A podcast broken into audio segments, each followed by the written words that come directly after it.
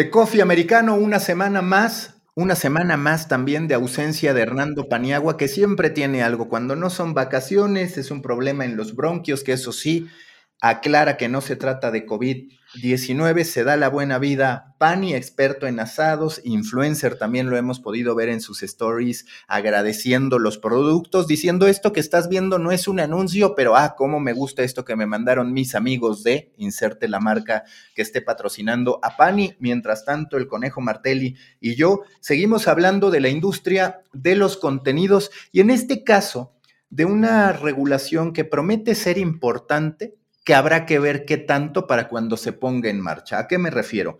Al punto de acuerdo de la Ley de Servicios Digitales en la Unión Europea, conocido como DSA, que básicamente lo que pide a las plataformas o lo que pedirá, se espera que entre en vigor a partir de comienzos del 2024, es que sea mucho más transparente cómo funciona el algoritmo, que también haya un nivel de responsabilidad mayor de accountability, como se dice en inglés, que es difícil encontrar el significado literal en español en términos de la desinformación, de las fake news que ahí se generen me parece que para cuando ellos lleguen, pues será algo que ya las propias plataformas habrán ido avanzando en ello. ¿A qué me refiero? A que el algoritmo transparente, digamos, el algoritmo abierto, es algo que ya Elon Musk, por ejemplo, anticipa como una de sus grandes novedades en Twitter. Es cierto también que quizás el gran gatekeeper, el que más se ha negado a abrir su lógica algorítmica,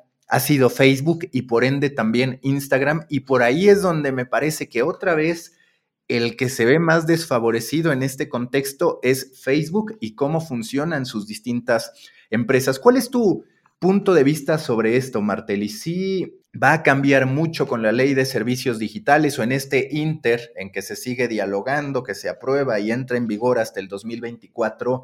Pues ya las propias redes habrán previsto esto que se supone que amenazaría hasta el 6% de su facturación mundial si es que llegan a incumplir algunos de los acuerdos, digamos, de lo estipulado en la DSA. Mira, Macaber, yo creo que es un, sin duda es el tema de la regulación y el tema del control y la transparencia de la información con la que operan eh, lo que llamamos plataformas.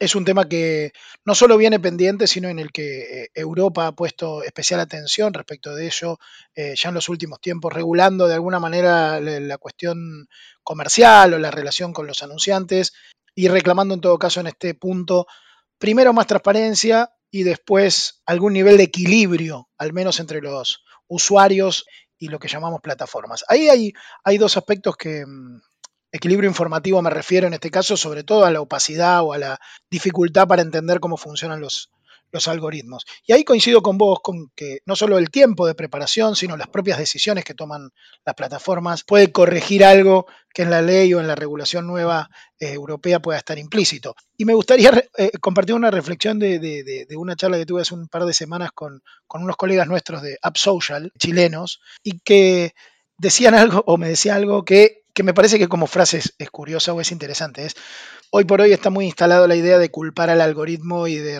relacionar muchos de nuestros comportamientos no deseados con la recomendación o la guía que los algoritmos hacen por nosotros o en las que nosotros en nuestras decisiones delegamos o confiamos en ellos. Y finalmente, esa entidad automática de, de, gestión o de recomendación que llamamos algoritmo, muchas veces lo que busca es ayudarse a sí mismo ¿Y qué quiere decir ayudarse a sí mismo? Es se guía por lo que los comportamientos de nosotros, los usuarios, hacemos. ¿sí? No es que toma decisiones por nosotros de manera arbitraria solamente para, para beneficiar. Sí está claro que en el caso de TikTok, eh, que curiosamente no está tan al frente en las, en las polémicas respecto de, de, cómo funciona su algoritmo o cuán transparente puede ser, pero sí lo está en cuanto a su capacidad de, de recomendación o de viralización de contenidos de terceros en, los feeds personales, me parece interesante entender que eventualmente el algoritmo lo que hace es tratar de buscar cómo recomendarnos algo que nosotros supone, que, el algoritmo supone que puede interesarnos, ¿no? Y se basa en eso, en, comportamientos previos, en algún tipo de información que obviamente circula en la red. No le estoy restando importancia al tema con esto, Maca, sino que estoy asumiendo que tanto para la desinformación, que obviamente es un tema que está por detrás y que no creo que esta, esta regulación eh, resuelva, ¿sí? En todo caso puede aminorar alguno de sus efectos o desviar ¿no? El, foco del problema de un lugar al otro. Incluso puede haber mejoras, no lo dudo, pero sin duda no va a haber solución para ello.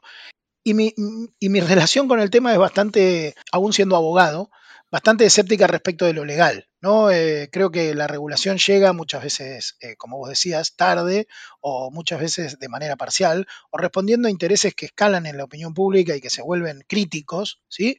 Sin duda la desinformación lo es, pero que probablemente la solución que esté al alcance de una, de una regulación de este tipo no sea la que, la que necesitamos para resolverlo. Cerraría con una visión de regulación necesaria Creo que pasos en esa dirección son útiles eh, en compensar la capacidad de las plataformas de moverse de manera absolutamente autónoma en sus decisiones comerciales o de estar contenidos por, alguna, por algún control de esa simetría respecto a los usuarios, digo, en el uso de datos, en la relación comercial y en este caso en la transparencia. Y y me parece que seguiremos discutiendo eso mucho tiempo en nuestros continentes también, ¿no? Porque América, tanto América del Norte como América Latina, vamos mirando lo que hace Europa en ese punto y en todo caso después ajustando, ajustando en la medida que podamos, tanto a nivel individual de países como lo hizo Europa a nivel de región. Y que eso que mencionas es notable porque Estados Unidos llega tarde a la conversación. Es la Unión Europea la que da estos pasos por anticipado. Sí se habla de la sección 230 en Estados Unidos, pero la realidad es que ha habido mucho silencio a ese respecto, mucha lentitud, me parece también mucha ignorancia. Y aquí hay dos puntos que yo destaco. Uno que ya mencionabas. Primero, de verdad nos sentiríamos más cómodos porque parte de la DSA dice eso. Habrá que ofrecer otros caminos que no sean las recomendaciones a partir de tus intereses. Y me parece que es de esas soluciones que pueden sonar bien en cierto sentido, pero que son un tanto absurdas. Porque a mí me pasó hace poco y hasta lo tuité, que empecé a escuchar un podcast y me pusieron un anuncio que claramente era para mujeres, que era con mantener la tonalidad original de la piel en las, en las axilas, que todo el branding estaba para mujeres.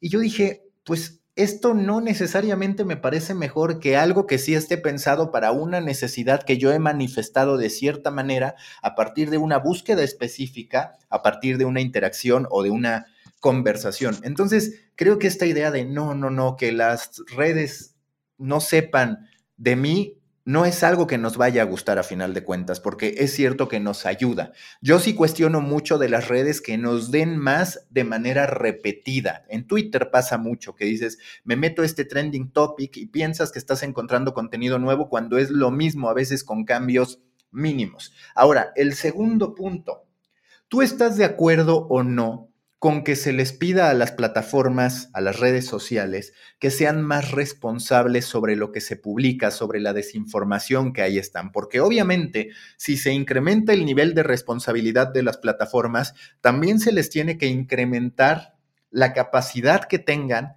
de moderar contenido. Eso va en contra, por ejemplo, de lo que dice Elon Musk que quiere hacer con Twitter y que empezará a hacer seguramente, sobre todo eh, una vez transcurridos los seis meses para que se cierre el acuerdo.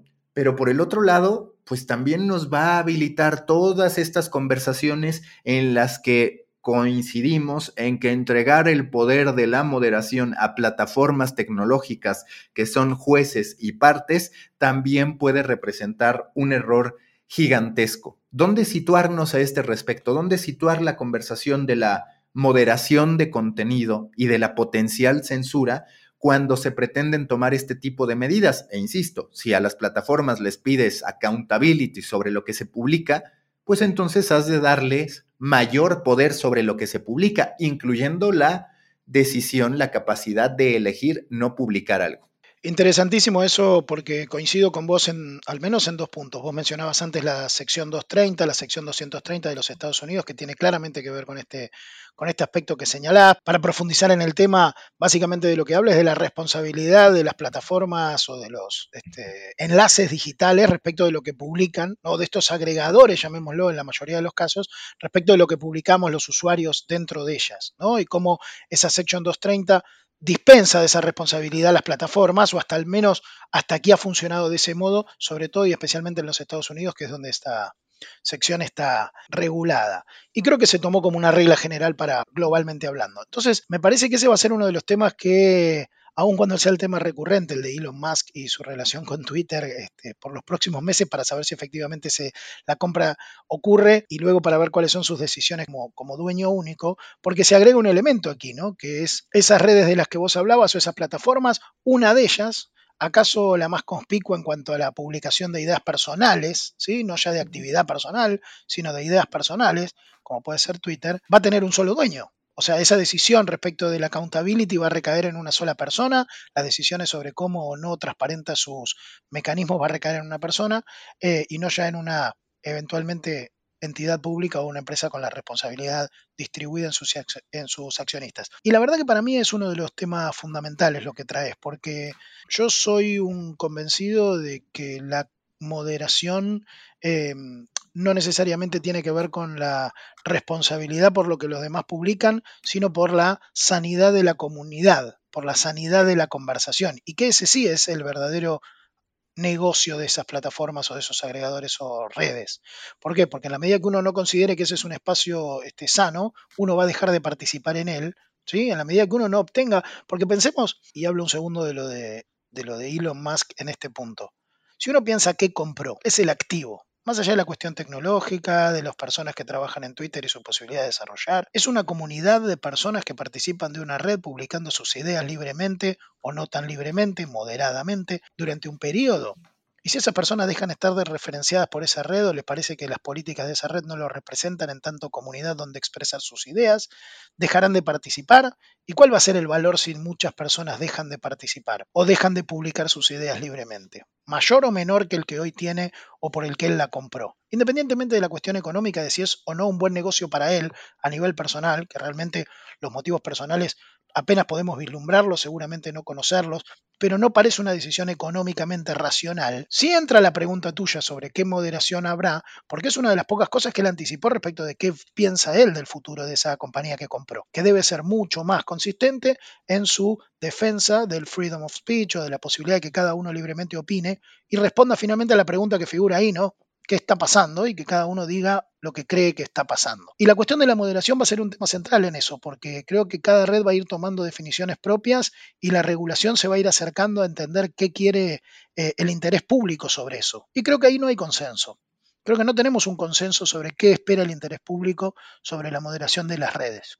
En los extremos hay una visión libertaria, si se quiere, de que cada uno puede publicar cualquier cosa, pero todos entendemos que no es cualquier cosa lo que debe publicarse. Y no ya me refiero a las fake news, ¿no? O a las mentiras mendaces, digo, interesadamente eh, dañinas o, mensajes que, buscan simplemente eh, transmitir eh, una, como digo, una mentira o una cuestión de, de agresión, pero en todo caso eso va a tener que ver con la moderación de la propia comunidad. Y creo que ahí la cuestión del freedom of speech obtiene límites claros que van más allá de la cuestión de la responsabilidad legal sobre lo que publican las personas en la red. ¿Se entiende? Sí, y, justo el punto va a ser dónde encuentran, dónde se intersectan la disponibilidad de las plataformas a moderar, a hacerse responsables o no, y la regulación. Ese va a ser el gran punto. Por ahora ya un punto que podemos prever de colapso, hablando de eh, Twitter con esta supuesta regulación para cuando ya esté Elon Musk y para cuando ya entre en vigor. Iremos viendo qué es lo que pasa a este respecto con la ley de servicios digitales y regulaciones que tengan que venir, por ejemplo, en América Latina y en algunas otras partes del mundo, que seguramente lo que se hará es adaptar lo que ya esté para poder seguir en sintonía con lo que han decidido las grandes potencias económicas. El segundo punto, se ha puesto muy en tendencia hablar del rol de los deportes en la llamada streaming wars. ¿Por qué? Bueno, primero la crisis de Netflix valida que no necesariamente con series y películas se puede tener un inventario lo suficientemente atractivo de forma recurrente para que la gente esté ahí presente, para que decida pagar. Históricamente el deporte ha jugado un rol fundamental en, por ejemplo, sistemas de televisión de cable, que el pago por evento, no tanto el fútbol que llegó después, sino el box, por ejemplo, las peleas de box siempre han sido un negocio extraordinario a través del pago por evento. Apenas eh, escribí sobre cómo el Kun Agüero tiene una watch party tras firmar un acuerdo con Disney Plus, bueno, con Star Plus en este, en este caso particular es el ejercicio que hace, comentando, viendo en vivo la semifinal de ida de la Champions League. Tiene resultados bastante satisfactorios, más de 600 mil reproducciones, un pico de 23 mil espectadores que lo estuvieron viendo a él platicando con Mario Balotelli y con Zabaleta, ex compañeros en el Manchester City. Y la realidad es que Primero, me pareció un ejercicio acertado por parte de Star Plus que transmite la Champions League en todos lados, menos en Brasil y en México, que lo tiene HBO Max junto con TNT Sports. Y lo que yo decía es, a ver, es una estrategia de marketing efectiva porque estás generando apetito de la gente por decir, esto no me lo quiero perder. Por el otro lado, estás generando información para los medios de comunicación que de inmediato retomaron lo de Balotelli diciendo que le gustaría jugar en Boca, más allá de que Balotelli ya es un desastre como, como futbolista. Y es por eso que puede jugar en Boca. Es por, y, y, ahí empiezas a, a entender que sí, que los creadores van a cambiar todo, que las plataformas de streaming lo que sigue es cómo incorporar a creadores que conversando puedan entregar grandes resultados, porque sí, te puede salir muy caro pagarle al Kun Agüero para que tenga shows exclusivos o para que sirva de gancho para que vayan usuarios a tu plataforma, pero no te sale más caro que estar produciendo una nueva película de Harry Potter o una serie más relacionada al universo de Disney. ¿Cuál es tu perspectiva? Sobre, primero, el rol de los deportes en la streaming wars, sobre si Netflix tarde o temprano tendrá que abrazarlo, y segundo, si va a ser el mundial donde veremos la toma definitiva de, de decir, yo hacía el comparativo ya esto no va de las televisoras que tienen los derechos montando sus sets y ya están antes y después del partido, sino básicamente cada uno de nosotros convertido en una especie de sala de chat como las de antes, donde se reúne la gente a estar con quien quiere estar y no le importan los demás más allá de que se hable del mismo tema, más allá de que posiblemente se diga lo mismo, nada más cambiando las voces. Absolutamente, y, comparto que es un gran experimento el de, el de ayer, el que vimos de, Star Plus, y comparto también dos aspectos. Primero, destacar en este caso la figura del entertainer, del entertainer, perdón. Digo, eh, después veamos si lo llamamos influencer, si lo llamamos TV host, si lo llamamos este, streamer, Creo que claramente, content creator, eh, claramente eh, todas esas cosas es el Kun Agüero y además es, y, o Balotelli en este caso, y sus amigos o los que participaron, pero además agrego algo que, tiene que ver con lo que conversábamos vez pasada sobre los derechos de FIFA y FIFA Plus y el gaming, cuánto valor le agregó el juego de PlayStation de FIFA a FIFA y al fútbol como espectáculo, y en todo caso cuánto les aportará como negocio la posibilidad de tener por streaming en miles de países o en cientos de países miles de partidos a la FIFA. Y me parece que acá hay, una, hay, un, hay un aspecto importante importante que, tiene que ver con lo que vos decías de los deportes. Primero que es la figura de los entertainers, en este caso es, reúne todas, porque él era futbolista hace poco menos de seis meses, figura, estrella de uno de los equipos que está participando de, las instancias finales de, la liga probablemente más importante a nivel de clubes en Europa. Entonces creo que lo que se genera alrededor de la figura del Kun Agüero merece el análisis desde esa perspectiva, ¿no? ¿Qué es un entertainer hoy? Relacionado con los deportes y todos esos atributos que le podemos cargar a, en este caso al Kun Agüero. Y lo segundo, lo que decías, para mí en la Streaming Wars, claramente lo del deporte es muy importante y agregaría el aspecto de lo en vivo y lo eh, que tiene que ver con lo diferido. Creo que lo decía Pani vez pasada, ¿quién quiere ver nada más aburrido, decía, es mucho más entendido en deportes y en fútbol que, yo y en el negocio de eso, pero él decía, ¿quién quiere ver un partido repetido o después en diferido? ¿no? Y, ahí me tomo de, lo que decías vos del Mundial y también de lo, de, lo del pay-per-view.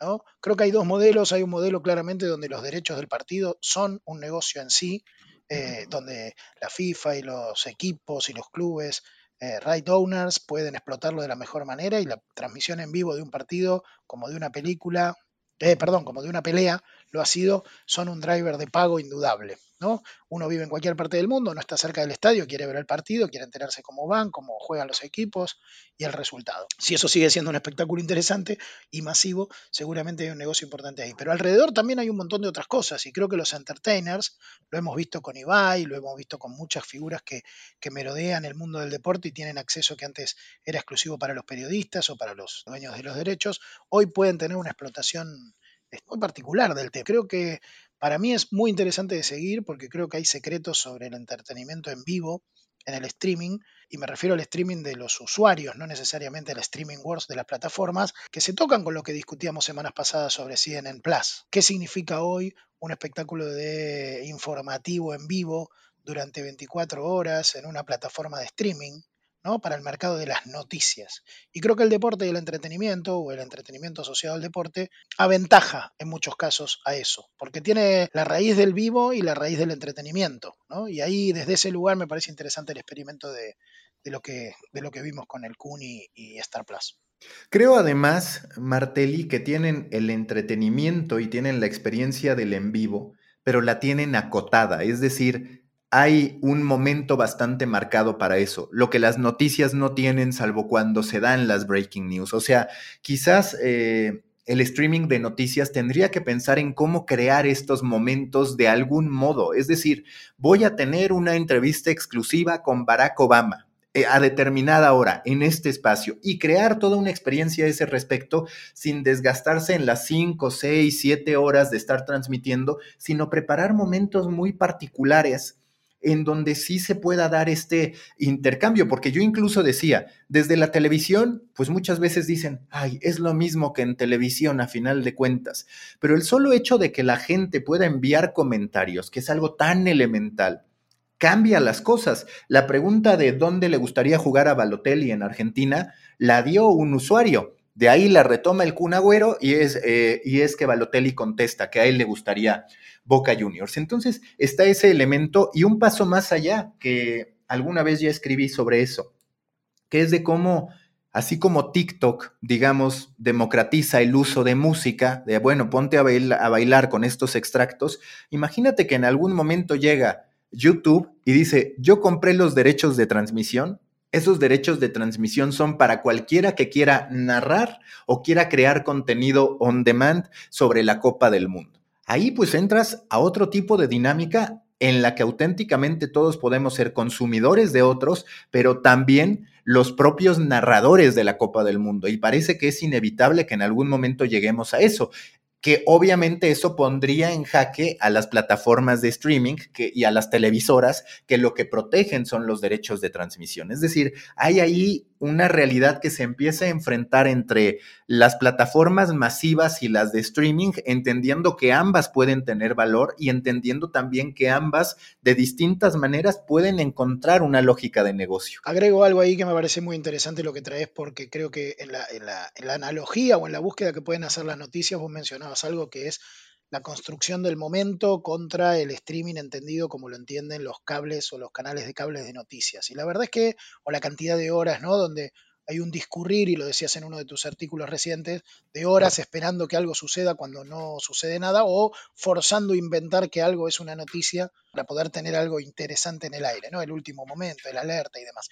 Y la verdad que yo creo que ahí sí hay algo ¿no? Porque eh, el hábito social nos acostumbró a que leemos las noticias en el día, en el siglo XX, leíamos las noticias en el diario a la mañana, teníamos un noticiero de matutino como para ver cómo iba a estar el clima e informarnos de la preparación del día, y cerrábamos el día con un resumen informativo, ¿no? Más allá de quien podía estar en su casa y ver el resumen del mediodía, al menos en Argentina esos eran los, tradicionales hitos informativos, ¿no? Y la radio sí te acompañaba, pero con otra modalidad, ¿no? Y donde creo que la idea de que va a haber un streaming de noticias por 24 horas está cuestionada hoy por los modelos de negocios en la medida en que no encontremos solución a esos problemas, está, sigue cuestionada.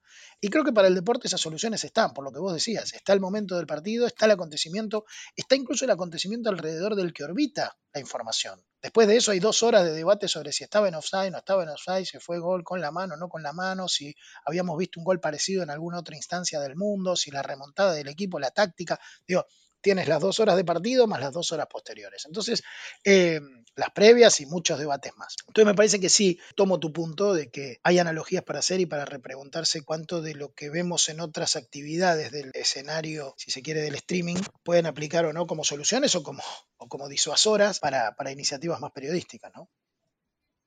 Y ese punto que mencionas es clave porque incluso los streamers de mayor prestigio no están todo el día activan una experiencia, a veces están siete horas que puede que logren tener a su audiencia conectada, pero siempre es detrás de algún argumento muy claro, bueno, voy a estar jugando esto, voy a estar comentando esto, voy a tener a este tipo de invitados.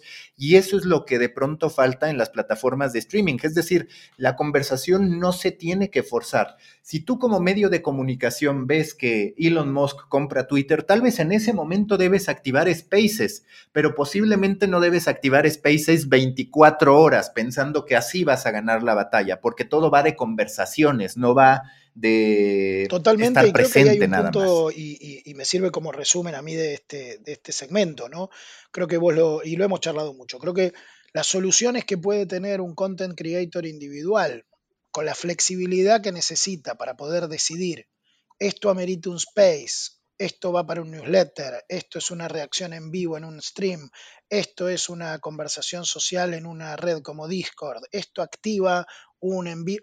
Esa flexibilidad en términos de plataforma, en términos de registro narrativo, en términos de cualidades de producción, si es un video, si es un live, si es un texto analítico, esa diversidad eh, y flexibilidad, es improbable que, hoy Em, una compañía de medios mediano o grande pueda tenerla o la tenga de manera este, natural. Entonces mi, lectura sobre eso es un poco yendo a lo que hablamos varias veces, no necesariamente las soluciones eh, o los problemas que nos traen las, las, redes tienen la misma solución para un gran conglomerado de medios, lo vimos con CNN Plus, para un creador individual o para una, un medio basado puramente en lo periodístico, en lo informativo, llamémosle a ese tradicional, no importa si es digital o no.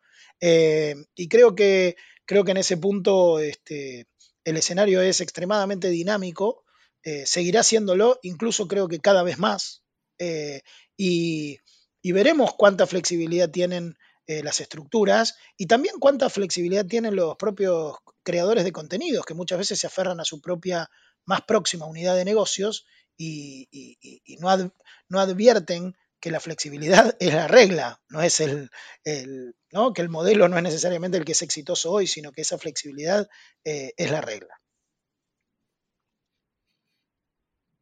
Y ya para cerrar, creo que el factor clave que sí tienen que buscar los grandes conglomerados de medios que tienen los creadores es esta audiencia mínima viable, porque ¿qué pasa? El medio de comunicación dice, no voy a hacer este ejercicio para que me vean 100 personas, para que estén conmigo platicando 100 personas. Pero cuando tú te das cuenta, para el creador de contenido tener a 100, 1000 personas hablando con él, es el comienzo de algo muy grande, porque empiezan a tener una base de la que adolecen a veces los medios de comunicación. Es decir, el punto de partida en estas experiencias en vivo es más poderosa en muchos casos en creadores, ni siquiera necesariamente grandes, sino medianos, que la de los medios de comunicación diciendo, ah, voy a hacer esto. Y creo que ahí es donde sí está este punto que los medios deben aprender a valorar, el decir, no todos los esfuerzos tienen que parecerse a mi resultado de Facebook o a lo que mejor me funciona en Google, sino a un ejercicio humano que es como si yo me pusiera a dar una conferencia de prensa donde tengo a 50 personas, pero 50 personas fieles, luego me traen a 25 más y esas 25 a otras más, que es un fenómeno no tan entendido desde la urgencia del medio de comunicación comunicación. Y creo que ahí está mucho una problemática bastante marcada para los Coincido y creo que muchas veces en ese punto eh, la métrica que seguimos, la inteligencia por detrás de una métrica, eh, es clave, ¿no? Porque em, la realidad es que eh, el tiempo real o el corto plazo muchas veces no deja ver algunas métricas de largo que sí son valiosas. ¿no? La construcción de una comunidad no se hace en un día. Entonces es improbable que uno pueda identificar niveles de profundidad en una conversación social con una sola métrica rápida. Eh, a ese punto me, parece muy interesante también en una conversación que tenía con colegas en estos días, y, basado en este aspecto de la comunidad o de la audiencia mínima eh, viable, llamémosle así, o, necesaria, eh, identificar que la actividad social muchas veces eh, eh, esconde métricas de alto valor, ¿no? El shareability, no solo el likability, la posibilidad de hacer spread, como vos decías, que dos traigan a cinco y cinco traigan a diez, es improbable que eso se vea en un, en un plazo inmediato. Lo mismo que tener un gran adherente, ¿no? Hablábamos alguna vez de concentrarse en tener mil fans en lugar de cien mil eh, seguidores eventuales porque eso puede dar un negocio affordable, un negocio este, sustentable. Y, bueno, esa métrica es difícil de tener, ¿no? Digo, si los mil tipos que te miran, los mil tipos comentan, bueno, pareciera que tenés un negocio un poco más sano que este, solamente tener este, mil tipos que miran, pero ninguno de ellos la IKEA. ¿sí? Entonces, me parece que en, las métricas de audiencia también nos merecemos un poco de profundidad y de, y de análisis de mediano y largo plazo. Un tema ya muy comentado, pero que no queríamos dejar pasar, es Elon Musk, que ya lo hemos mencionado en cualquier cantidad de ocasiones para comenzar el tercer tema, adquiriendo Twitter.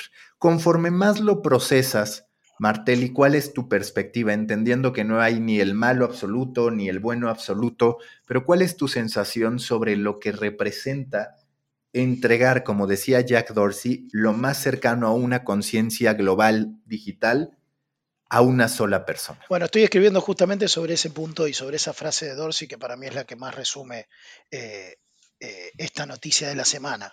Eh, viniendo además de quien lo creó o de uno de los que lo, que lo han creado y que, y que, como decías vos, en esa idea de que hay una conciencia colectiva y esa conciencia colectiva la, va, a tener un dueño, ¿no?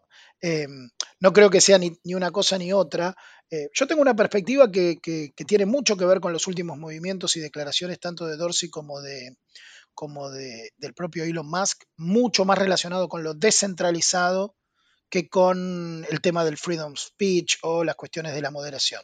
Creo que, em, y, tenía que ver con, los desprendimientos o con las inversiones paralelas que venía haciendo eh, Twitter eh, en lo que podríamos llamar la Web3 o la idea de, si es posible montar una operación parecida a Twitter dentro de un DAO o dentro de una lógica, si se quiere, de gestión eh, corporativa, eh, colectiva y descentralizada. no estoy diciendo que eso es lo que va a pasar, porque obviamente no hay pistas de que eso suceda, pero sí me parece que es una cuestión que si efectivamente Dorsey cree que lo que vendió o lo que él no ya, ¿no? Pero lo que él creó y ahora es vendido a, Elon Musk es algo parecido a la conciencia colectiva, vamos a tener que entender eh, qué queremos hacer ahí dentro, ¿no? ¿Qué funcionalidades vamos a esperar de algo que se, se define como una conciencia colectiva, que seguramente no tenga que ver con discutir si son 280 caracteres o si los tweets son editables, sino con cosas mucho más profundas de qué tipo de actividades queremos hacer ahí dentro me parece más interesante los nuevos productos tipo Spaces o, compensaciones a los content creators o a los creadores que alimentan esa red de contenido. Me parece que ahí va a haber un, aspecto muy, muy importante de cómo compensar a los que aportan valor a esa comunidad o a esa conciencia colectiva. Eh, creo que eso es un desafío grande porque creo que ahí también hay, hay oportunidades de monetización para Twitter. Y, lo segundo, eh, cómo se regula, cómo se gobierna. ¿sí? La gobernanza no creo que más allá de los, este, de las particularidades de, Elon Musk eh, y la capacidad en todo caso de decidir hacer lo que él quiera ahora que, es una empresa que le pertenecerá en unos meses.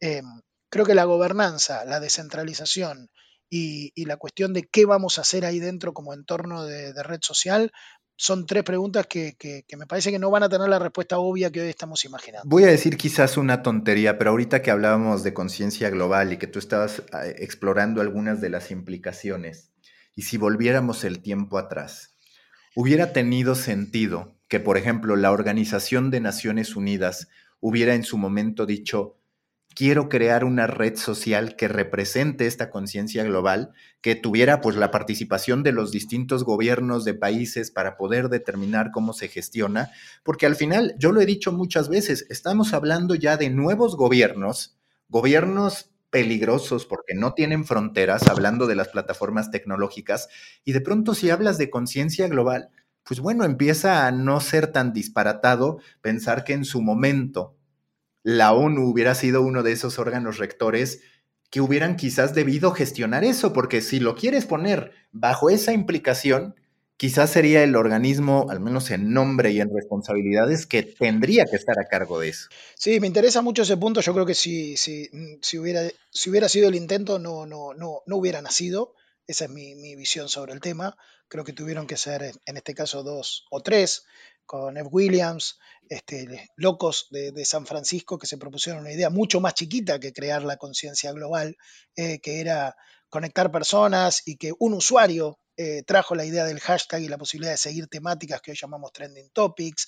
Me da la sensación de que esa, esa cuestión de cómo se construyó esa conciencia colectiva eh, desde el impulso de creadores y desde el impulso de, desarrolladores y desde el impulso de usuarios, eh, tiene una riqueza en, esa, formación. Y creo que también lo que vos traes, eh, que, tiene mucho que ver con el debate de lo público, ¿no? de un servicio público, global en este caso, este, como puede ser el tendido de agua, de, de agua o los tendidos de redes eléctricas, que también eh, es un tema que me encanta estudiar y que hoy son servicios públicos y que mm, tienen algún nivel de regulación, no necesariamente razonable, lo vemos cuando hay crisis de agua en cualquier país del mundo, eh, en el arbitrio global, este, y no necesariamente eh, eh, o al menos racional desde algún aspecto económico y no necesariamente desde el bien público.